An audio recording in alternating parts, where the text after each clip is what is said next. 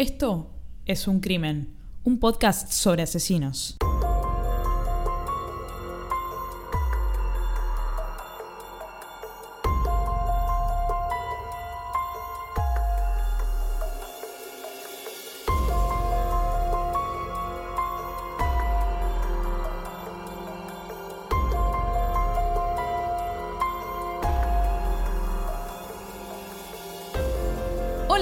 ¿Cómo están? Yo soy Ángeles Yo soy Anabela. y este es el séptimo episodio de la segunda temporada de este podcast. Y no sé por qué menciono eso en todos los episodios, porque ustedes, digamos, están viendo en la pantalla de, su celular qué episodio es. ¿Cómo estás? Bien, contenta. Séptimo episodio, el número 7 es mi número favorito, por si no lo sabían. Sí, casi llegando al final de esta segunda temporada. No me digas eso, me pongo a llorar. Este año 2019 hicimos dos temporadas. Éramos nadie al principio de año y ahora seguimos siendo nadie. Exactamente. Esta temporada va a tener 10 episodios y seguramente el último episodio, eh, hagan las cuentas, eh, saliendo los episodios cada 15 días, va a salir primeros días de enero. Algún jueves de enero por ahí que todavía no, no hice la cuenta exactamente. Y bueno, en el próximo episodio, en el episodio 8, vamos a tener la asesina que salió ganadora en nuestro grupo privado de Facebook. Salió votada por nuestros oyentes. En realidad, ellos propusieron una serie de asesinos y después nosotras seleccionamos y ellos votaron. Bueno, vamos a hablar de Juana Barraza, una asesina mexicana, la segunda asesina mexicana que va a tener este podcast. Eh, una asesina que tiene un sobrenombre muy. muy tranquilo, que es la mata viejitas. Me imagino que matará viejitas. No. no. Esta es la asesina que ustedes eligieron, los oyentes. Sí, sí, sí, sí. El pueblo la eligió. Sí, la democracia. Qué linda que es la democracia, ¿no?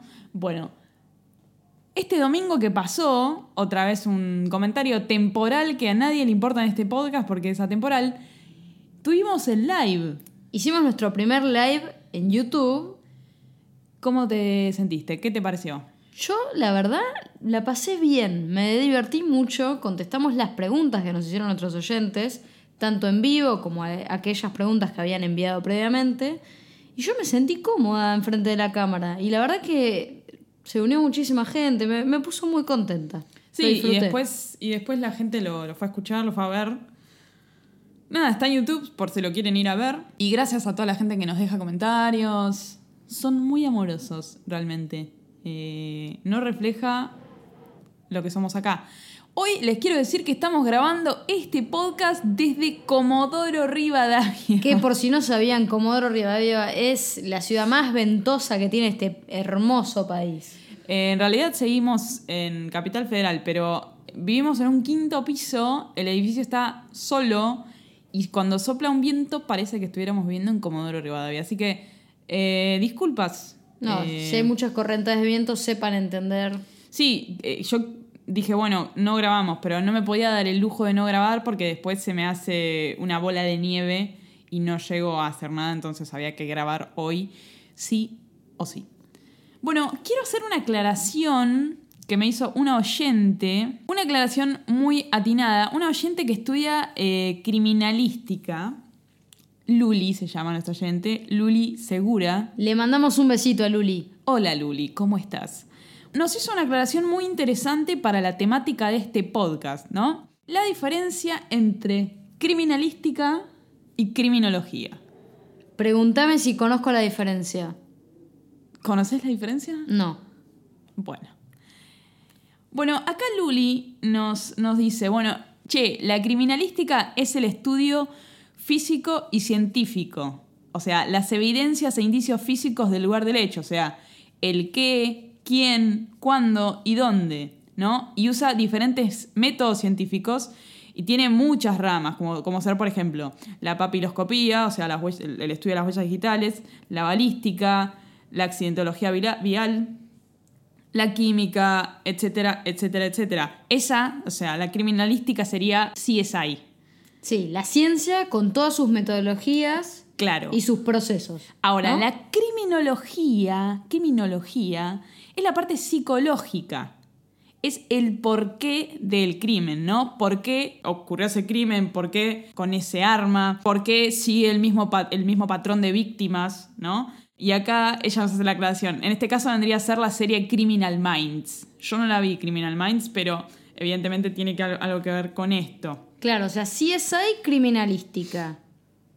Criminal Minds criminología. Claro, una Ahora, igual en CSI tienen algo de criminología porque a veces se toman el atrevimiento de explicar el por qué el asesino comete esos crímenes. Pero es verdad que no es el foco de la serie. Esta aclaración la hace Luli en base al episodio 5, al de Francisca Rojas, eh, sobre lo de Bucetich que ahí sí, yo, yo dije criminalística, criminología. Bueno, esta aclaración me pareció muy, muy interesante para desasnarnos un poco. Entonces, quedamos. La criminalística estudia lo científico del hecho y la criminología estudia lo psicológico, ¿ok? Y hecha esta aclaración, podemos ir lentamente acercándonos a lo que sería el episodio del día de hoy, al asesino del día de hoy. Me vengo tomando en esta temporada unas atribuciones muy locas. Si me escuchás en el primer episodio, lo que yo tenía pensado hacer y lo que voy a hacer ahora no tiene un carajo que ver, pero bueno, la, la Ángeles del pasado está equivocada. El asesino del día de hoy no es argentino, sino que es norteamericano. ¿Un yankee? Sí, es norteamericano, la víctima es canadiense, pero vivió prácticamente mucho tiempo en Estados Unidos. Pero hay una particularidad. Este asesinato tiene algo que ver con la música clásica. Vengo de una, venimos de una seguilla de episodios musicales, ¿no? El episodio pasado, mucho Fito Páez. En este vamos a ir hacia la rama clásica de la música. Porque nuestra víctima del día de hoy era violinista. Creo que todos lo saben, pero María es violinista. Era. Es violinista. María estudió muchísimos años para ser violinista. Bueno, y ahora estoy haciendo un podcast. Pero está bueno que lo cuentes. Sí, sí, por eso me gustó traer este caso, porque es básicamente la única temática de la que tengo derecho a hablar, ¿no? La música. Y la música académica, sobre todo. De la cual te sentís que tenés el derecho a hablar. Claro, claro, tengo un, gramo de autoridad, ¿no? ¿Cuánto tiempo estudiaste música? Y más de 10 años, más. más ¿En el conservatorio? Sí, sí, en el conservatorio, todos esos antros, antros donde la música popular es diabólica. ¿Y a cuántas orquestas perteneciste? En toda tu vida. En toda, mi vida, deja de pensar. Eh, participé en cinco orquestas en, a lo largo de mi vida. En algunas estuve más tiempo que otras. ¿Has llegado a performar ante estrellas? Sí, sí, sí. Y, puedo decir que, que, me di el lujo de tocar gran parte del repertorio orquestal. Eh, algunas obras muy conocidas, o sea, me he dado el lujo de, tocar casi todos los greatest hits de la música y también me he dado el lujo de tocar obras que no son tan conocidas, pero que, que merecen igual un gran reconocimiento porque son obras magistrales de la música, ¿no? Y déjame decirte, yo he ido a muchísimos conciertos de María y también has tocado muchas pedorradas. y bueno, sí, pero eso es un poco la vida del, del músico. Sobre todo, sobre todo cuando no sos vos el que elegís el repertorio, ¿no? Que en general vos no lo elegís. Claro, a, menos que formes un cuarteto de cuerdas o, un, dúo violín-piano o algo más reducido, o sea, música de cámara. ahora voy a, voy a explicar mínimamente lo que es música de cámara, pero si no, el repertorio lo elige básicamente el director o, la estructura que está arriba de la orquesta, digamos, eh, en cuanto a lo cultural. Claro.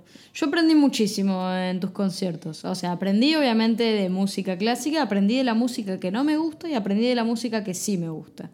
Así que para mí ha sido Sí, yo lo. Un aprendizaje eh, increíble. Sí, sí. Yo lo, yo lo que yo también aprendí mucho porque pasa algo cuando uno se prepara para un concierto que es básicamente uno tiene que.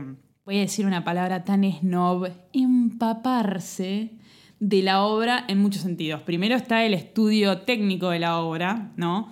tenerla en dedos, que es algo que solemos decir los músicos. Tenerla en dedos es, bueno, tener las notas, poder tocarla, las notas. Después, por supuesto, está la parte interpretativa. Y cuando uno toca en una orquesta, la interpretación básicamente no depende de uno, sino que uno se tiene que alinear a los pedidos de otro, que es básicamente el director. Por supuesto que uno le pone su propia cuota, pero el, el director a veces, eh, a veces no, el director pide determinadas cosas para la obra y uno las tiene que seguir porque si no, andate de la orquesta. A mí lo que me llama la atención de eso es que, oh, bueno, obviamente cada director tiene su interpretación y uno como músico puede llegar a tener otra interpretación. Entonces de golpe uno dice, para mí esta obra es más rápida y el director la toca más lenta. Y es un embole, ¿o no? Como músico, porque estás como, te estás amoldando los, a los deseos del otro, pero para vos en tu corazón la obra suena distinta. Sí, sí, pero, pero bueno, es parte de, tocar en un grupo. Eh, los tamaños de las orquestas varían también de acuerdo a la obra que se interprete, ¿no? Por ejemplo, tocar Vivaldi, no se toca Vivaldi con una orquesta de 90 personas como hacía Von Karajan, que es un director muy famoso, un director alemán, sino que Vivaldi se toca en- en orquestas más reducidas. ¿Por qué? Y porque Vivaldi es barroco. En el barroco las orquestas no eran tan grandes, los instrumentos eran otros eh, y el sonido era mucho más, mucho más pequeño. En cambio, Mahler o, ya Beethoven se tocan con orquestas más grandes y eso también depende de la interpretación. Pero a veces también pasa que, que uno consume música, por ejemplo, consumís determinada interpretación de la quinta sinfonía de Beethoven. ¿Cuál es la quinta sinfonía de Beethoven? Pa, pa, pa. Esa quinta sinfonía de Beethoven, ¿no? Venías escuchando la versión de, no sé, por decir una cosa, Barenboim. Y, y te encanta la versión de Barenboim y venís escuchando la de Barenboim, venís en el colectivo escuchando la versión de Barenboim y nada, sos fan de la versión de Barenboim. Ahora un día tenés que tocar la quinta sinfonía de Beethoven con el director X Pongámosle Pepino. El director Pepino, por favor me hacen un meme de un pepino, pide la quinta sinfonía de Beethoven, Claro. pero es así la interpretación que él quiere. Papa, papam. No, ahí ya estás equivocada porque estás equivocándote en una cuestión rítmica. En la cuestión ¿eh? rítmica no te puedes equivocar. Pero Anabela, Eh, Anabela no tengo ritmo Guimarães. No, por eso, pero el papa papam va a ser siempre el mismo, el ritmo, pero Puede ser más lento o más rápido, ¿eh? puede ser más lento o más rápido, o sea, eso sería el tempo. Puede ser pa pa pa pam, sos un hijo de remil putas, haces eso. O puede ser que hagas pa pa pa pam, pa pa pa pam. Y Barenboim, o la versión que vos venías escuchando en el colectivo, era pa pa pa pam. Ah. Y decís, y, y vos estás ensayando y decís, soy la puta madre, ¿cómo mierda hago para sacarme la versión que yo vengo escuchando desde que tengo tres años de la cabeza? Eso también pasa. Pero está bueno porque es como que tenés que desgrabar. Te deconstruís Exactamente. como, Sí. como músico. Y también pasa algo que uno ensaya mucho, ¿no? Yo en su momento ensayaba tres veces por semana, o cuatro, tres, cu- cuatro. Al último tiempo fueron cuatro veces por semana en una de las orquestas, cuatro horas por día, ¿no? Y de tanto tocar la misma obra, los mismos pasajes, repetir, hacer ensayos de fila, ¿no? Ensayos de fila es ensayar todos los violines juntos, segundos violines juntos, los primeros violines juntos, después todos los violines juntos. Empezás a escuchar cosas que antes no escuchabas. Empezás a, a per- a percibir cosas, es como cuando ves una película por cuarta vez, por quinta vez. Empezás a notar cosas que en una simple escucha no notás. Está bien que uno cuando va al conservatorio y todo eso tenés que estudiar un montón de cosas sobre la obra y escuchás cosas que la mayoría de la gente no presta atención. Pero cuando vos estás ensayando, por ejemplo, estás tocando y decís, bueno, ah, ahí, ahí tiene que entrar el oboe. Y si no entra el oboe, lo mirás, tipo, dale, hijo de puta, no entraste. ¿Entendés? Te pasan esas cosas que, que vos empezás a, a- No sé, te las sabes de memoria, básicamente. Y, y eso está bueno, porque después escuchás una grabación, escuchás algo y decís. O escuchás la propia grabación del, del concierto de la orquesta y decís. Uh, qué hijo de puta, mira, ese no entró. Uh, cómo desafinó. Uh, los violines nos mandamos una cagada. Y, y- y te, te das cuenta de todo. Y por ahí, mi mamá, que me fue a ver, ni, ni, cuenta se dio. Yo en general cuando voy no me doy cuenta de los errores, pero sí me empezó a pasar, porque yo fui muchos años a los conciertos de María, que llegado cierto momento es como, che, ahí se equivocaron.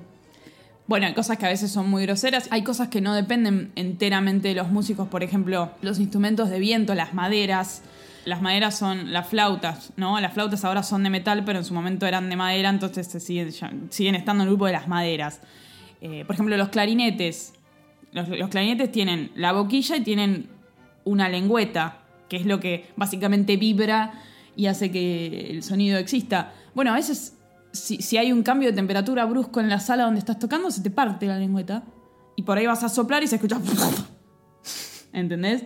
Y eso, bueno, eh, es algo con lo que hay que lidiar. O- o te pasa como violinista, a mí me pasó varias veces. Eh, por ejemplo, si hay mucho aire acondicionado o algo, se te aflojan las clavijas.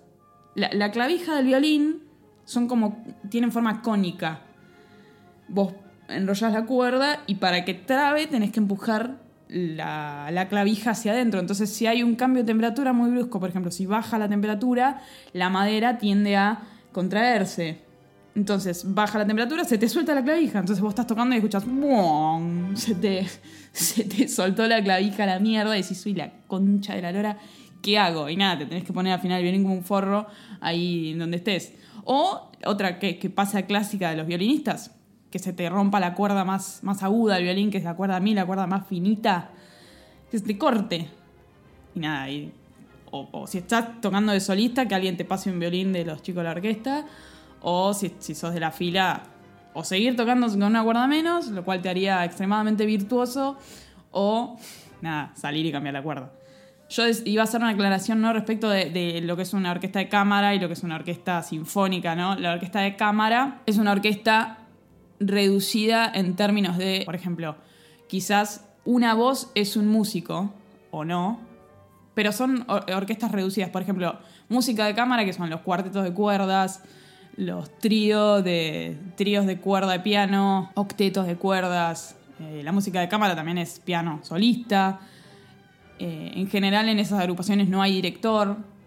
El que dirige todo es el, el- o el, el primer violín o el primer músico, digamos, en- en lo que es la obra. Es un mundo. Sí, es un mundo para, para introducir a- al asesino del día de hoy, cuya víctima es una violinista del Metropolitan Opera House de Nueva York. Esta sería como la orquesta oficial de Nueva York. No, no, no, no. Vos tenés lo que es la Filarmónica de Nueva York y esta es la orquesta del Metropolitan Opera House. Ok. Que debe tener su prestigio también, ¿no? Sí, sí, sí, sí, sí. sí. Al- a- es recontra Kenny. ¿Qué nivel? Recontra renombrada. Los mejores músicos del mundo quisieran tocar ahí. Sí, sí, sí. Es sí. una de esas Sí, orquestas, Muy digamos. difícil de entrar. Yo no conozco ni Nueva York ni, por supuesto, el Met. ¿Vos conocés? Conozco la ciudad de Nueva York, fui dos veces. Eh, la primera fue hace como 10 años. La segunda fue hace muy, muy, muy poquito. Hace, fui en agosto. Sí, fines de julio, agosto. Pero no conozco mm, el Opera House que me estuviste describiendo. ¿Eso dónde queda exactamente? Cerca del Central Park, ¿no es cierto? Lincoln Center. Está bien. Realmente no conozco mucho, no pasé. Cuando vaya lo visite y ahora voy a tener más información sobre el lugar. Sí, sí, sí, sí, sí, sí. Para toda la gente que gusta de las pequeñas clases de geología de Ana, que es algo que se puede incorporar más, las clases de música mías es más difícil, por eso traje hoy un caso así de una violinista. La isla de Manhattan. Igual, antes de, de arrancar a hablar de la isla de Manhattan, siempre preguntan, ¿no? Como, bueno, las clases de geología de Ana, pero esa sección no tiene nombre, dijeron. Y me parece que le tenemos que poner un nombre. Te lo dejo para que lo pienses. Yo voy contando. La piedra fundamental, la sección de geología de Ana. La piedra fundamental. Arrancando una nueva sección de la piedra fundamental, hoy les puedo contar sobre la geología de Nueva York. Y uno dice, bueno, la ciudad de Nueva York, llena de rascacielos, Lleno de ratas, lleno de cucarachas, horrible. Basura. ¿Qué, tendrá que ver con la geología, no? ¿Ustedes se preguntaron por qué hay tantos rascacielos en Nueva York y cómo se sostienen? ¿Ustedes creen que esos rascacielos pueden existir en cualquier lado? La respuesta es no. Tiene que haber un buen terreno para poder levantar esos rascacielos. Entonces ahora les paso a contar que la ciudad de Nueva York, ¿sí? especialmente la isla de Manhattan, en su composición, ¿sí? lo que tiene en forma subterránea, la roca fundamental de la isla de Manhattan, es el esquisto. El esquisto es una roca metamórfica. ¿Esto qué quiere decir? Que es una roca que sufrió mucha presión y temperatura. Estos esquistos tienen algunos minerales, como por ejemplo la cianita. ¿sí? El esquisto de Manhattan, así se lo conoce, tiene este mineral, cianita, que es de un color como azulado, ¿sí? Pero lo particular de la cianita es que es un mineral que solamente puede ser formado a una profundidad muy, muy, muy alta, ¿sí? Y una presión altísima también. O sea que las bases de la isla de Manhattan son muy, muy, muy sólidas. Por eso puede soportar toda la mierda que tiene encima. Exactamente. Ahora, esta roca no. No está pareja en toda la isla, ¿sí? Una parte ha sido erosionada. Hay partes de ese esquisto que han sido erosionados. Donde está más erosionado ese esquisto, no se pueden construir rascacielos. Ah. ¿Ok? Donde está más fuerte y donde de hecho aflora, ¿sí? Aflora quiere decir que yo lo puedo llegar a ver en superficie, es en el Central Park. En algunas partes del Central Park, donde la gente se saca esas fotos en Instagram reconchetas de la gente acostada en una roquita, ¿sí? Tomando sol. Bueno, eso es el afloramiento del esquisto de Manhattan. ¿Sí?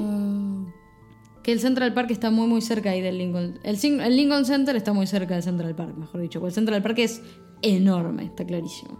Nada, así que agradezcanle al esquisto de Manhattan que no están hundidos en el océano, ¿no? Exactamente, y hay una frase que está muy buena, que, que la encontré hace poco, que tiene que ver con que la geología es la que dicta la silueta de Nueva York.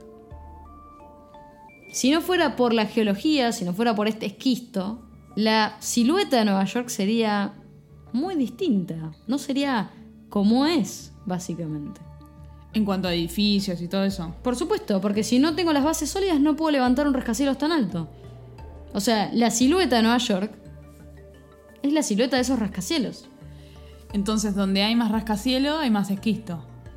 Exactamente, es donde el esquisto está más superficial, se podría decir. Yo no conozco, como te dije, Nueva York. Eh, hay lugares de Nueva York donde, donde haya casas bajas o ese tipo de cosas, no, no, no sé. Es enorme igual, ¿no? Sí, sí, hay, hay. Manhattan. Hay, en general sí hay muchísimos rascacielos, pero sí también hay edificios más bajos. Y obviamente Manhattan es muy grande y hay barrios incluso dentro de Manhattan que sí, algunos tienen más rascacielos y otros menos. Pero es muy interesante, la verdad, y es un buen dato, porque mucha gente viaja a Nueva York y todo el mundo se deja como obnubilar por las pantallas, las cosas, la gente, el subte, y de golpe es como, che, ¿Sabés dónde mierda estás parado? exactamente. Esa frase me va a resonar en la cabeza todo el día. ¿Eh? ¿Sabés dónde carajo estás parado comprando giladas y sacándote una foto? Arriba del esquisto de Manhattan, pelotudo. Claro, ¿por qué en vez de comprarse una remera que dice I love New York, I love esquisto. I love el esquisto de Manhattan? ¿eh? Quiero esa remerita, a ver si la hacemos para, el, para nuestro Para, e-commerce. eh, uh, Está buena, uh, ¿eh? Y ahora nos, clava- nos clava una denuncia a Donald Trump. No pasa nada, no pasa nada. Eh, bueno, me gustó. ¿Te gustó? Me gustó, mirá qué lindo. No tiene un carajo que ver con el caso, pero me encantó. Bueno, eh, ¿cómo se llama la sección? La piedra fundamental. Acá termina la piedra Está fundamental. bien, no, no le des un final. Por ahí después re- reflota. No, no, no las cortes. Deja que por ahí resurge. Bueno, habiendo terminado con esta hermosa sección donde Ah. aprendimos qué carajo es el esquisto de Manhattan, Hablamos de música también. hablamos de música, seguramente volvamos a hablar en breve. Eh, bueno, vamos a hablar del asesino del día de hoy. Nuestro asesino del día de hoy se llama Craig Crimmins. Craig Crimmins. Esto es un Crimmins. Craig Crimmins. Sí. Craig Crimmins. Bueno, Craig. Craig nació en el año 59 en Estados Unidos, al norte del Bronx, y nació en el seno de una familia católica irlandesa, ¿no? De inmigrantes irlandeses. ¿Conoces el Bronx o si no llamamos a, a Jennifer López? No, no, no conozco el Bronx. Me perdí un poquito en Harlem, que está muy cerca del Bronx. Es un poquito shady, ¿no? Es re contra Shady. Bueno. Es re Shady. Y bueno, eh, Craig vi- vivía con su papá y con su hermana. Bueno, Craig tenía eh, algunos problemas de aprendizaje. Eh, a los 13 años eh, fue analizado por algunos psicólogos porque tenía problemas en el colegio, ¿no? Con sus compañeritos, con las maestras. Tenía, tenía una actitud muy hostil ante sus maestras, por ejemplo, ¿no? ante las figuras de autoridad, se ponía, se ponía muy hostil. Y además tenía algunas dificultades en el aprendizaje. A los 16 años deja el colegio secundario y a los 17 entra a trabajar en el Metropolitan Opera House de Nueva York como ayudante en el escenario, ¿viste? Hay que cambiar una escenografía, era uno de estos pibes que ayudaban a mover entre, entre acto y acto de, de los ballets, de las óperas, la escenografía. Él siempre estaba tras bambalinas. Exacto. Siempre quise usar esa frase. Sí. Eh, él logra entrar al Met gracias a su papá, que era eh, electricista ahí, trabajando hace más de 20 años. Él pasa por muchos puestos en el teatro hasta que llega a, este puesto de, en inglés es stagehand, mano de escenario. Eh, es el pibe que da una mano en el escenario. Es como ayudante de escenario. Claro, entre sus elementos de trabajo había sogas para sostener algunos elementos de la escenografía, cuchillos. Yo lo dejo ahí. En julio del año 1980, el ballet estatal de Berlín, el ballet de Berlín, estaba de gira, ¿no? Por Nueva York. Estaban representando una adaptación de una obra de Dostoyevsky, El idiota.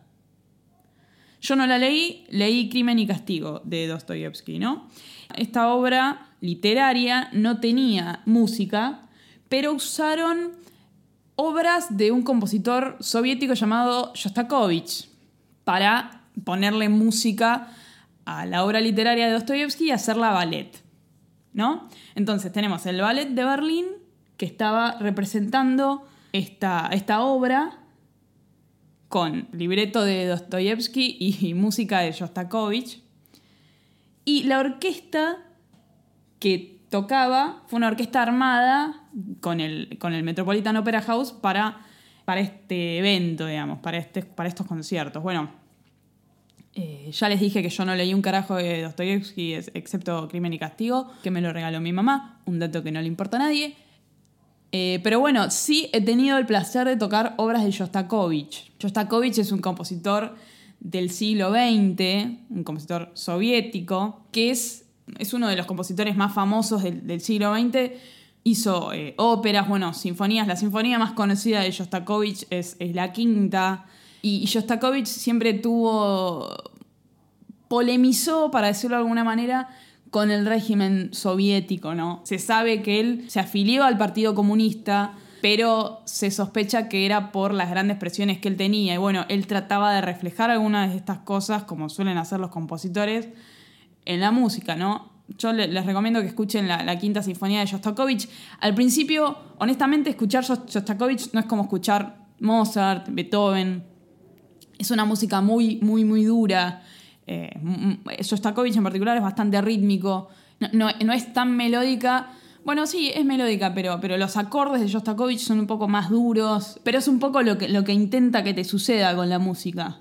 Que te genere como cierta cierta, cierta incomodidad, cierta... Tensión. Sí, cierta tensión, eso sí, es una música muy, muy tensa y, se toca... Son esas obras que tienen como las notas como muy graves. Sí, sí, sí, y, sí, sí, Y cuando esas notas muy graves que te tensionan y las sentís casi como en el pecho, como que te vibra. Sí, y, pasa algo muy loco cuando tocas Shostakovich. Yo toqué la quinta sinfonía de Shostakovich, que te pones como en una, como en una posición dura. Dura y, lo partís al medio el violín. No es como estar tocando un concierto de, Mozart eh, o una sinfonía o, de Beethoven o Tchaikovsky siquiera, que es todo... Más armonioso. No, es un poco más fino, más delicado, sobre todo Mozart, que tiene que ser súper delicado porque si no te pegan un tiro en la nuca. Shostakovich te pones y y se escucha a veces el, trastear de la cuerda. Trastear es cuando la cuerda toca justamente la trastiera, que es, que es la parte negra del, del violín donde se ponen los dedos. Partís al medio del instrumento porque la música prácticamente te invita a hacer eso. ¿Vos lo disfrutás? Lo disfrutaba. ¿Lo disfrutabas? Sí, lo disfrutaba, lo disfrutaba. Si bien yo soy bastante, soy bastante clásica en términos de música, porque no me gusta, por ejemplo, si, si algo que aprendí, cuando vos decías, si algo que aprendí en, los conciertos fue de música, bueno, yo si algo que aprendí en mi carrera como violinista fue que no me gusta la música contemporánea y no hay manera de que me guste la música contemporánea. Por ejemplo, eh, un compositor contemporáneo es Schoenberg o Alban Berg, Lig- Ligeti, esa música contemporánea que en realidad la música contemporánea tiene un propósito, ¿no? Música contemporánea es siglo XXI o fines del siglo XX. Es música que intenta romper con los cánones de la época anterior, que es básicamente lo que hacen todos los movimientos artísticos, ¿no? Romper con lo que pasó antes y decir, no, loco, ahora vamos a hacer esto porque somos re jodidos. Eh, y bueno, la música contemporánea es tipo, ah, sí, ¿te gusta la melodía? No te pongo una melodía ni que te mueras y escucha toda esta mierda que es una bola gigante de ruidos. Tiene su razón de ser, pero es muy difícil sentarse a escuchar una obra contemporánea. Yo fui a conciertos tuyos. Sí, con vos vimos un concierto de Barenboim en el que tocó Pierre Boulez. Tocó obras de Pierre Boulez. Primero tocó unas obras que a mí me gustaron muchísimo. Sí, que tocó con Marta Argerich en el piano. Sí, sí, Era- sí. Vimos un no concierto acuerdo, increíble. Pero la primera parte me gustó muchísimo. Y después tocó una obra contemporánea que yo te miré y dije, esto es una mierda, esto es una poronga. No me gustaba un choto. Y mirá que yo de música no sé nada. No, a mí me resulta muy, muy, muy difícil de digerir. Pero bueno, todo tiene un porqué. Por ejemplo, eh, el concepto de ritmo se va a la mierda. Porque justamente ellos intentan romper con, bueno, ¿querés un ritmo? No, acá no hay ritmo. Incomodar. A ver, los tipos que escriben música contemporánea no son tipos que, se sentaron un día y dijeron, "Bueno, voy a escribir esta mierda, yo no sé nada de música. No, no, no, no. Son tipos que después de hacer un estudio exhaustivísimo de la música, dijeron, bueno, ahora que sé todo sobre la música tonal y lo que existe de música, voy a romper todo. No es que un improvisado se sentó a hacer esa música y decís, "Eh, esa música de mierda es horrible, ¿quién le hizo un hijo de puta? No, los tipos estudiaron y después en base a, a todo lo que sabían lo rompieron. A mí no me gusta nada. Pero bueno, si No, querés volvemos a Shostakovich. Imagínate si no- cuando la tenés que tocar. No, me imagino. Cuando la tenés que tocar es... Yo me acuerdo, me miraba con mis compañeros diciendo, la concha de mi madre, ¿por qué no me abduce un plato volador? Bueno, volviendo a Shostakovich, es un compositor que, que ya hacia el final de su vida la música empieza a ser como un poco, que decís, "Mm, la puta madre. Pero escuchen la quinta sinfonía de Shostakovich que, que está buena e intenta hacerle sentir un poco lo que el tipo estaba viviendo en la Unión Soviética el Ballet Estatal de Berlín, bailando El Idiota de Dostoyevsky con la orquesta de la Ópera del Met, con la música de, de Shostakovich. En las filas de la orquesta del Met había una violinista llamada Helen Hagnes, o Hagnes, ¿no? Helen Hagnes. Mucho gusto, Helen. Helen nació en los años 50, en el año 50, en Canadá, en una granja en Canadá donde creció. Y bueno, ya desde muy chiquita Helen tenía dotes, digamos, para la música, ¿no? Eh, tocaba el piano y a los 11 años más o menos empezó a tocar el violín. Y en el año 73 se gradúa de, de- de la Escuela de Arte, obtuvo una beca, bueno, después de graduada se fue a Europa, tomó clases en Italia, en Suiza, algo muy normal, digamos, para los músicos, ir a tomar clases al exterior. Y después vuelve a Estados Unidos luego de haber estudiado en Europa y se casa con un escultor. Y viven en Nueva York. Se compran un, un departamentito en Nueva York y viven ahí. Ah, ¿se lo compran? Bueno, no sé si se lo compran o lo estaban alquilando, pero bueno, vivían en Nueva York en un departamento. Y Helen, luego de, de estudiar tanto como una forra, como es básicamente la vida de un músico, logra entrar a la orquesta del Met. Y bueno, Helen formaba parte de las filas de la orquesta para el momento en que se está ejecutando esta obra y este ballet, mejor dicho, ¿no? El 23 de julio de 1980, a la noche, en el momento que estaba ocurriendo una de las funciones de El Idiota, estaba Craig laburando en el teatro, ¿no? Estaba cambiando las cosas en el escenario. Y bueno, en un momento hace un cambio de, de escenografía y se va a la mierda dentro del, del Met y toma. Se fuma un porro, toma mucho, mucho, mucho alcohol. El porro es casi anecdótico. Se pone muy mal en cuestiones alcohólicas. Y comienza a deambular por los pasillos del Opera House. En un lugar inmenso, ¿no? En vez de estar haciendo su trabajo. En vez de estar haciendo su trabajo. Bueno. Luego del primer acto del ballet, bueno, lo- los, los ballets, así como también las óperas, constan de actos. ¿no? En general, eh, lo, lo más común es que las óperas y bueno, los ballets sean en tres actos. El acto lo que delimita es básicamente eh, una, una porción de la obra don- donde pasa algo relevante. Se divide en actos, primero para que la gente vaya al baño, los músicos. No, mentira. Pero es una, es una manera de cortar, ¿no? Los, los ballets y las óperas a veces duran 3, 4 horas. Si les gusta Wagner, las óperas de Wagner duran 4 o 5 horas. Eh, entonces los actos es una forma de seccionar y, y- y marcar una parte importante de la trama. Bueno, acá terminó el primer acto de El Idiota, más o menos a las nueve y media de la noche. Helen deja su violín en la silla, algo muy común a veces, o digamos, en este momento ellos estaban tocando en lo que se llama el foso. El foso es cuando hay bailarines en el escenario, o obviamente la orquesta no puede estar en el escenario, entonces existe lo que se llama foso, que es una parte de adelante del escenario que está como baja, en donde los músicos están ahí. El director puede ver todo lo que pasa en el escenario, pero la gente no puede ver a los músicos. Me llama la atención que leía Foso, que entiendo que es el nombre correcto. Pero está ahí nomás de llamarse Fosa, que es básicamente lo mismo. Es lo mismo, es lo mismo. Yo lo conozco como foso, pero Foso. da igual. Fosa es más geológico. Bueno, bueno, estaban ahí, en la fosa. Eh, bueno, Helen se va, ¿no? Eh, Al intervalo. Claro, y le dice a un compañero que eh, iba a buscar al coreógrafo del ballet porque quería hacerle un comentario sobre el marido de ella, que era escultor, y quería eh, ver si el marido podía hacer algunas esculturas para la escenografía de un próximo ballet, ¿no? Quería ser sociales. Sí, quería hacer networking, como, como, como hoy. Bueno, entonces Helen se mete en un ascensor y en el ascensor estaba Craig, además de una bailarina del ballet de Berlín. Entonces Helen aprovecha y le pregunta a la bailarina, che, ¿sabes dónde puedo encontrar al coreógrafo? Que le tengo que hacer una, consulta. La que contesta no es la bailarina, sino el que contesta es Craig. Y le dice, sí, lo podés encontrar en el tercer piso. Ahora voy a hacer un paréntesis y les voy a decir cómo está compuesto el Opera House para que nos ubiquemos en los pisos, ¿no? El Opera House tiene 10 pisos en total.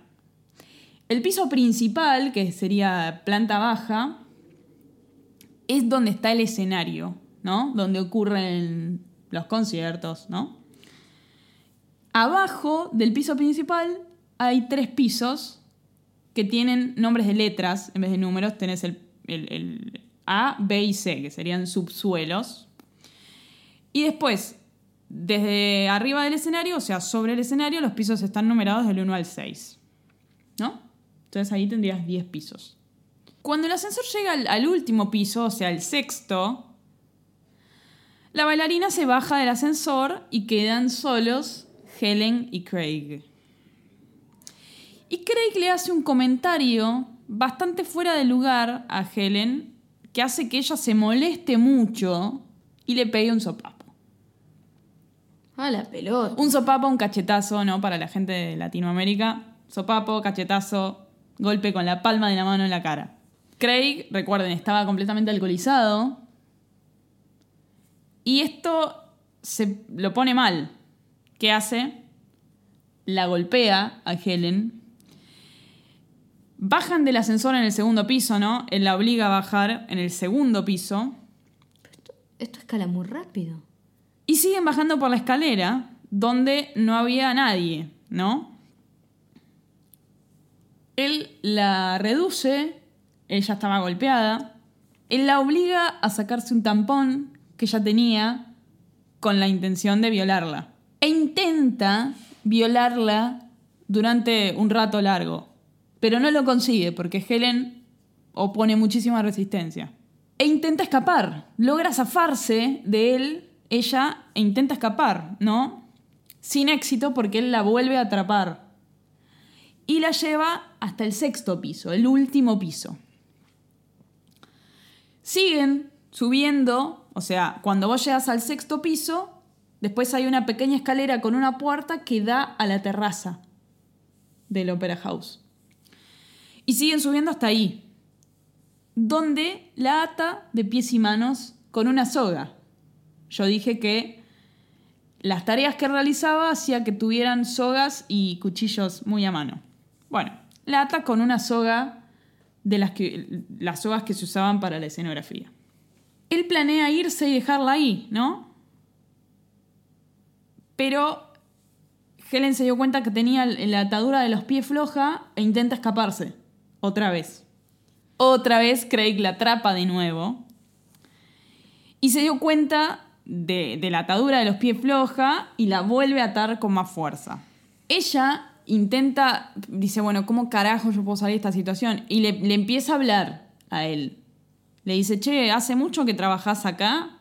A todo esto ella ya estaba golpeada, atada, ¿no? Supongo que ella empieza a idear una estrategia para, para hacerse amiga de su victimario, ¿no? Para que la deje. Entonces le pregunta, che, ¿hace mucho que trabajás acá? Y esto a Craig lo pone mal, lo, lo enoja. Entonces tenía él unas servilletas en el bolsillo y se las pone en la boca para que ella deje de hablar y le ata otra a- alrededor de su, de- de su boca para que deje de hablar. Claro. Y luego la acuesta en el piso y le corta con un cuchillo toda la ropa y se la saca, sin lastimarla. Le corta la ropa y se la saca. Él la iba a dejar ahí, desnuda, atada, con la, con la boca tapada, y se iba a ir. Pero ella empezó a hacer ruidos. Él se estaba yendo y escucha que ella, que ella está haciendo mucho ruido. Y ella estaba ubicada en un borde que al lado de ese borde había una ventilación central. Ujú. ¿Qué hace él? Vuelve y la patea por la ventilación. Y ella cae 10 pisos por la ventilación central. Me dolió todo cuando me contaste eso. Más adelante, cuando, cuando el cuerpo se encuentra y todo, la causa de la muerte fue la caída. Tiene sentido. prácticamente. La encuentran y ella tenía sangre en las fosas nasales, sangre en las orejas, sangre en todos lados Además, por la caída. ¿Por qué? Cae encima de una viga de hierro Ah, y eso la destrozó. Claro, pero además estaba atada. Estaba atada. Entonces, al caer encima, ni siquiera hacer el acto reflejo de. Sí, que igual cayendo 10 pisos Por supuesto, por supuesto. te rompes todo. Claro, sí, ni hablar. Pero por lo menos te- algo. Intentar atajarse a algún lado. Imposible, porque estaba atada. Sí. No podía, ni siquiera hacer fuerza contra algo. O sea, cayó como una No, papita. estaba completamente indefensa. Claro. ¿No? Estaba Sí. en completa desigualdad de condiciones. Porque estaba atada, amordazada. Y ella intentó escaparse innumerables veces y no pudo. A todo esto, la función seguía. Se termina el intervalo entre actos y los músicos vuelven al foso para seguir tocando. El lugar de Helen estaba vacío. Bueno, sus compañeros dicen, che, ¿qué pasa que no está Helen? No sé, por ahí, se, por ahí se sintió mal, por ahí se fue porque se sentía mal. Algo que puede pasar, digamos. No me ha pasado, pero sé de compañeros que les pasó. Si te sentís mal, te, no sé, estás vomitando, te vas a la mierda. Así de, de estés tocando en un concierto para el Papa. Bueno, pero si sos solista, no. Ah, Bueno. Si sos solista, te tenés que quedar como sea. O no, te, te vas a la mierda. Bueno. Todos los compañeros de orquesta pensando que se había ido Helen por sentirse mal. El marido de Helen con Helen tenían una costumbre que era él la iba a buscar al finalizar todos sus conciertos. ¿No? La iba a buscar a la salida. Bueno, él la fue a buscar y vio que no salía, que no salía, que no salía y dice, qué raro. Ah, ¿Me habrá ganado de mano? ¿Habrá llegado a casa y yo estoy acá esperando como un boludo? Entonces vuelve al departamento y se encuentra con que Helen no está ahí. Dice, bueno, qué raro, por ahí se fue a tomar algo con los amigos, no sé. Ahora, a la medianoche, un compañero de Helen, un compañero de fila, le toca el timbre al marido en el departamento, trayéndole el violín, porque Helen se lo había dejado. Entonces dice, che, te traigo el violín porque Helen no sé dónde está, lo dejó ahí. Otra cosa que es muy rara, porque sabemos que para un músico no hay elemento más preciado en la tierra que su instrumento, porque primero, es el, primero es muy, es muy es muy sentimental lo que voy a decir, pero es así. Uno tiene un lazo con el instrumento, porque básicamente pasas horas del día más al lado del instrumento que de una persona. Entonces generas un lazo con el instrumento. Segundo. Es casi la extensión de su mano. Sí, sí, por eso. Eh, ni hablar. Eso por un lado. Segundo es la herramienta de trabajo. Sin eso no podés trabajar. Y tercero, valen un montón de guita. Miles de dólares. Sí, eh, en general los instrumentos están asegurados. Ningún músico va a dejar su instrumento ahí solito y se va a ir. ¿No? Es raro. Entonces ya el marido a eso ya también le levantó sospecha. ¿Cómo? Se fue y dejó el violín. Ni en pedo. Acá pasó algo. Claro. Entonces, inmediatamente él hace la denuncia a la policía. 12 horas más tarde, de radicada la denuncia, digamos, encuentran el cuerpo de Helen en el fondo de la ventilación, ¿no? Un lugar en el que era imposible en el que fuera a caerse sola. Sumado a todas las heridas que el cuerpo tenía por la caída, lo que hablamos hace un rato, tenía otras, como por ejemplo las ataduras, la mordaza, que indicaban que había otra persona, que eso no, no se lo hizo sola. No es que se quiso suicidar, fue asesinada. Este crimen tomó un nivel mediático importantísimo. A ver, había aparecido una violinista muerta en la ventilación del Metropolitan Opera House. La gente empezó a fantasear. ¿Conocéis la historia del fantasma de la ópera? Conozco la historia. Bueno, ¿querés contarla? No, no, no, prefiero que vos la cuentes mejor. Bueno, el fantasma de la ópera, yo tampoco soy una, una eximia sabia del fantasma de la ópera, pero el fantasma de la ópera era un tipo que para llamar la atención de una, de una persona que le gustaba, mataba gente, hacía giladas adentro de la ópera, eh, y la gente pensaba que era un fantasma. Pero en realidad era un tipo que estaba todo desfigurado, que era un eximio músico, que, que hacía música para la ópera y nada, en realidad era un asesino. Bueno, nada, la gente empezó a fantasear con esto, el fantasma del Opera House, ¿no? Claro, eh, me imagino los titulares en el New York Times. Sí, sí, sí, porque cachín, cachín, cachín, ¿no? Y vende. Pero bueno, la, investigación estuvo estancada, a ver, tardaron mucho en, darse cuenta, o en llegar, mejor dicho, a, al asesino, ¿no? Primero que nada, se investigó al marido de Helen, que es lo primero que se hace, ¿no? Investigar al círculo más cercano. claro. A los exnovios. Y después todo el personal de la, orquesta y del Met. Y todos tenían coartadas firmes, ¿no? Los músicos, por empezar, bueno, estaban en el intervalo, ¿no? Pero estaban todos en el mismo lugar, estaban tomando algo. Nada, nadie tenía una, una coartada muy sospechosa. Dos semanas después del asesinato, un empleado del Met que era encargado de arreglar los aires acondicionados dijo que entre las nueve y media y las diez menos cuarto de la noche de ese día escuchó unos quejidos de una mujer que venían del, del último piso. El tipo se asomó, no vio nada, entonces no le dio la más mínima importancia. Por supuesto que, como dije, interrogaron a los empleados del Met, entre ellos a Craig, y lo interrogaron dos veces. La primera vez, la policía no encontró nada para incriminarlo. Recordemos que él era un tipo muy... Retraído. Retraído, eh, eh, muy vergonzoso. Y, y- y sus compañeros de trabajo lo estimaban mucho.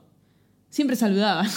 Además, años trabajando en ese lugar. Sí, Años. ya no, él ya llevaba, empezó a los 17, en el momento derecho él tiene 21 años, o sea, hacía 4 años que trabajaba ahí.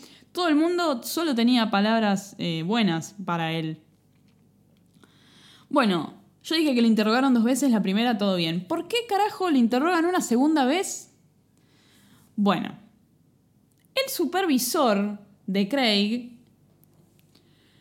dijo que él lo vio trabajando a las nueve y cuarto. Y después de eso, no lo vio laburar más en toda la noche. Y el tipo, siendo supervisor, estaba hinchado las pelotas, ¿no? Porque no estaba haciendo su trabajo. Entonces al día siguiente le preguntó por qué carajo se había ido del lugar de trabajo, básicamente. ¿Por qué no estabas haciendo las giladas en el escenario, Craig, la puta madre? Y él le dijo que se había quedado dormido. El supervisor no se alarmó mucho. ¿Por qué? Porque era común que los laburantes del escenario durmieran, porque a veces eran turnos muy largos, era muy tarde. Entonces, a veces dormían, pero le avisaban a alguien que lo despertaran. Entonces, eso no le llamó la atención. Pero otro compañero de trabajo dijo que lo vio a Craig a eso a las 9 y 20, 9 y media, no puede precisar el horario, en el baño de hombres que estaba abajo del escenario con una pinta de haberse tomado hasta el agua del inodoro. Entonces acá ya había incongruencias porque el supervisor dijo que Craig le dijo que se había dormido y este dijo que lo vio en pedo en el baño de hombres. Entonces lo interrogan una segunda vez. Confiesa. Así nomás, confiesa. Confiesa, sí. Ahora, hay algunas especulaciones, ahora lo, lo vamos a ver más adelante cuando llegue el momento de la condena, ¿no? Pero bueno, lo, lo que pasó con la opinión pública cuando se enteran de que era este pibe. Dicen, eh, pero la puta madre, yo estaba esperando que fuera un, un psycho, un, un tipo que parecía Satán. Y resulta que era un pibito de 21 años que, que no tenía pinta de matar una mosca. Como que la opinión pública no se esperaba ese tipo de asesino. No, y además venían fantaseando con el tema del fantasma de la ópera. Exactamente. Y le cae este pibe que, pero este es un perejil. No es este. Buah. Perejil es una expresión que se utiliza mucho en la Argentina cuando se cree que están acusando a una persona que no es realmente culpable. Claro, ¿no? un chivo expiatorio. Claro, entonces dice, al final van a caer, va a caer por perejil, como que es un, es un perejil, no es realmente el asesino. Sí, Esa es la expresión más popular. sí, No, exactamente. no sé por qué se agarraron con el perejil que me gusta tanto.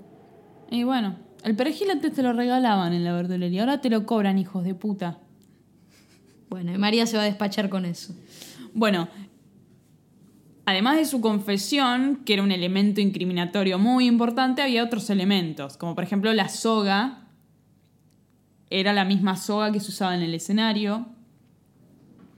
Y encontraron una huella de la palma de, toda su mano en una tubería cerca de donde apareció el cuerpo, o sea, en la terraza, digamos.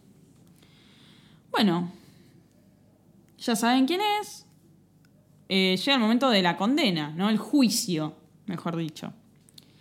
Bueno, la defensa de este pibe siempre se agarró en que él tenía problemas de aprendizaje, tenía un coeficiente intelectual bastante bajo, etcétera, etcétera. Eh, y que él era una persona muy influenciable. Entonces la defensa que dice, a este lo agarró la policía y lo, obligó a confesar. Lo hicieron confesar. El tema es que eh, él dio algunos detalles. Ahora te voy a contar por qué, mm, por qué es realmente el asesino y no, no un chivo expiatorio, pero el caso de, de Steven Avery, del sobrino, porque Steven Avery todavía está en duda, pero el sobrino de, de 19 años que, pobre, en realidad sí él tiene problemas de aprendizaje y, y realmente vos ves los videos y ves cómo la policía lo hace decir cosas. Lo obligan a confesar algo que realmente no hizo. Y el pibe, por no decir que no, por tener un miedo a la autoridad terrible, dice todo que sí y, y repite lo que le dicen. Y, y eso se tomó como la confesión de él. Y bueno, el pibe está en cana hace 10 años y que cortar la chota, pero bueno. Bueno, en el año 81, Craig es condenado a 20 años de prisión y recién en 2001 iba a poder ser elegido para libertad condicional. Desde ese entonces hasta el día de hoy, él continúa preso, ya pasaron los 20 años, pero siempre se le negó la libertad condicional, como ocho veces.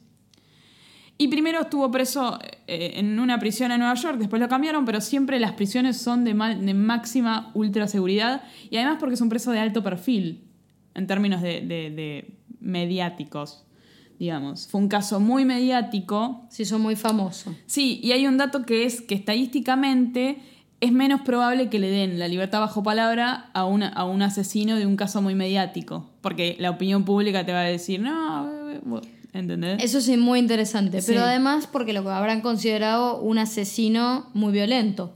Muy violento, porque la intentó violar, la ató, la tiró por eh, este, este conducto de, de ventilación.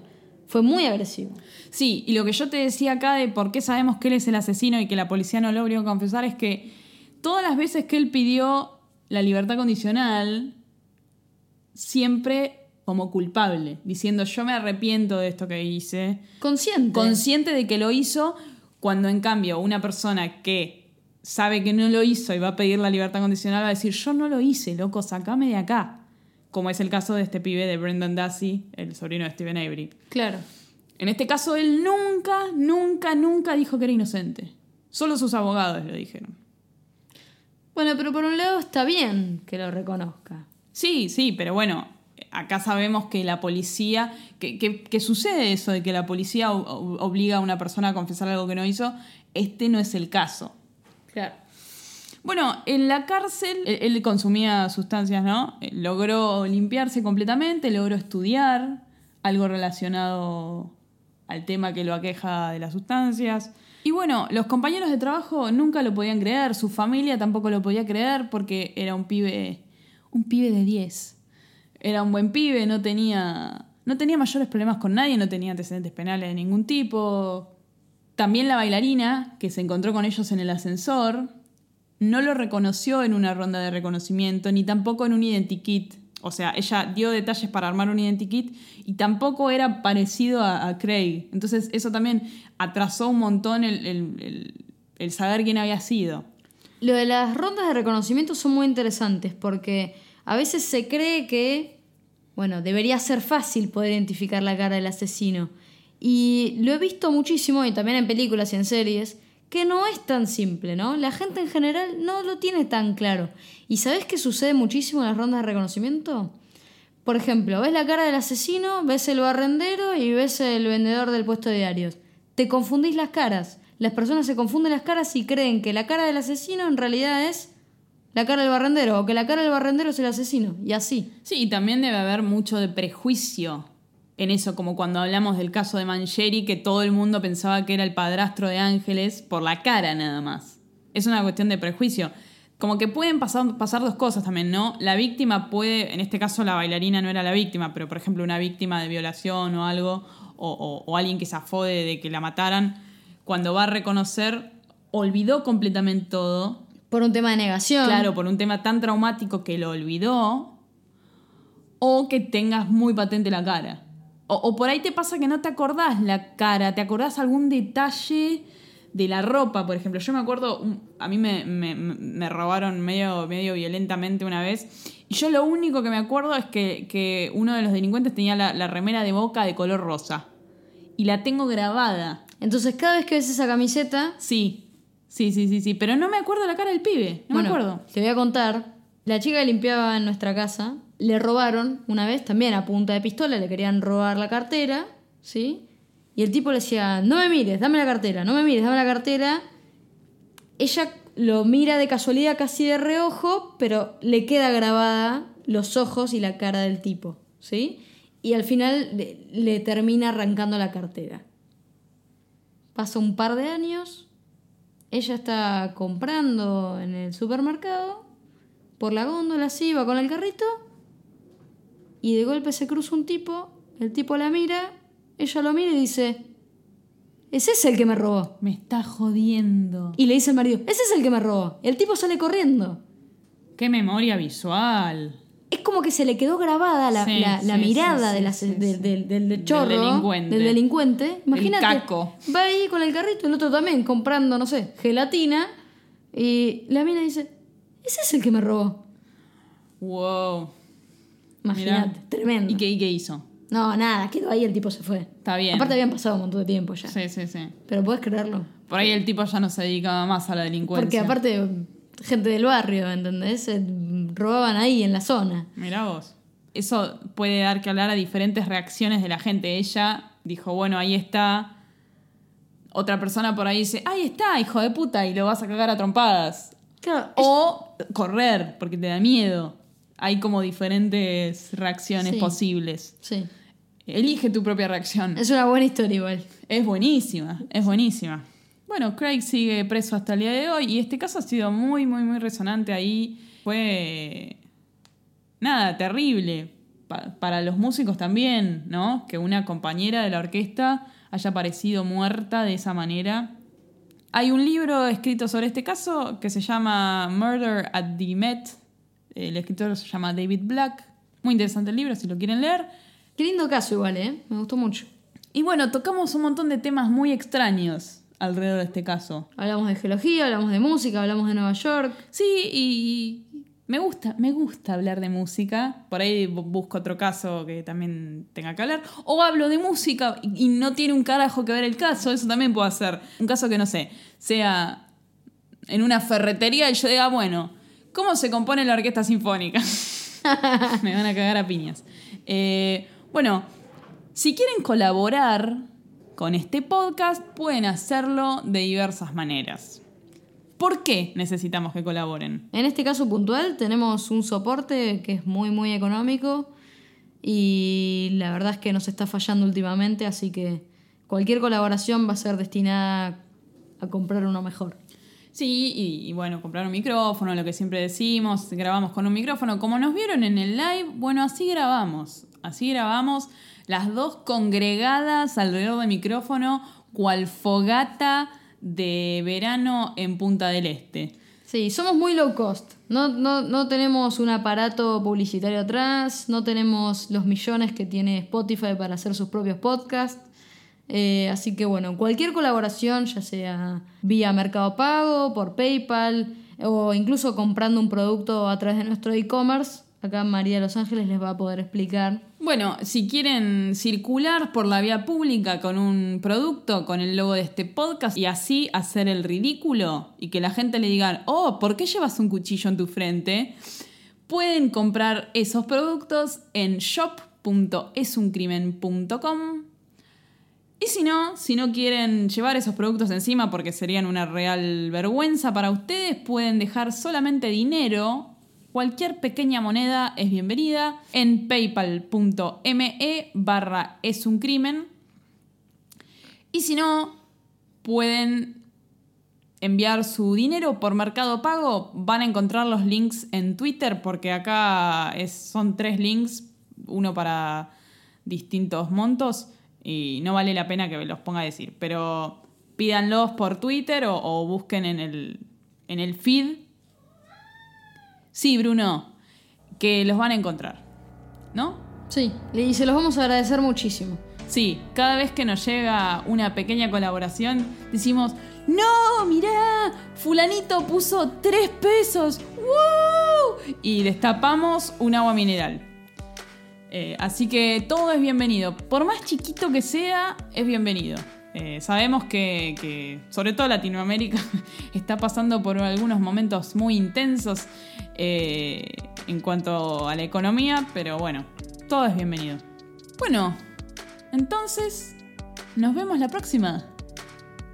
Así es. Hasta el próximo episodio. Hasta el próximo episodio. Seguinos en Twitter en arroba es un crimen bajo y visita esuncrimen.com para suscribirte y no perderte ningún episodio.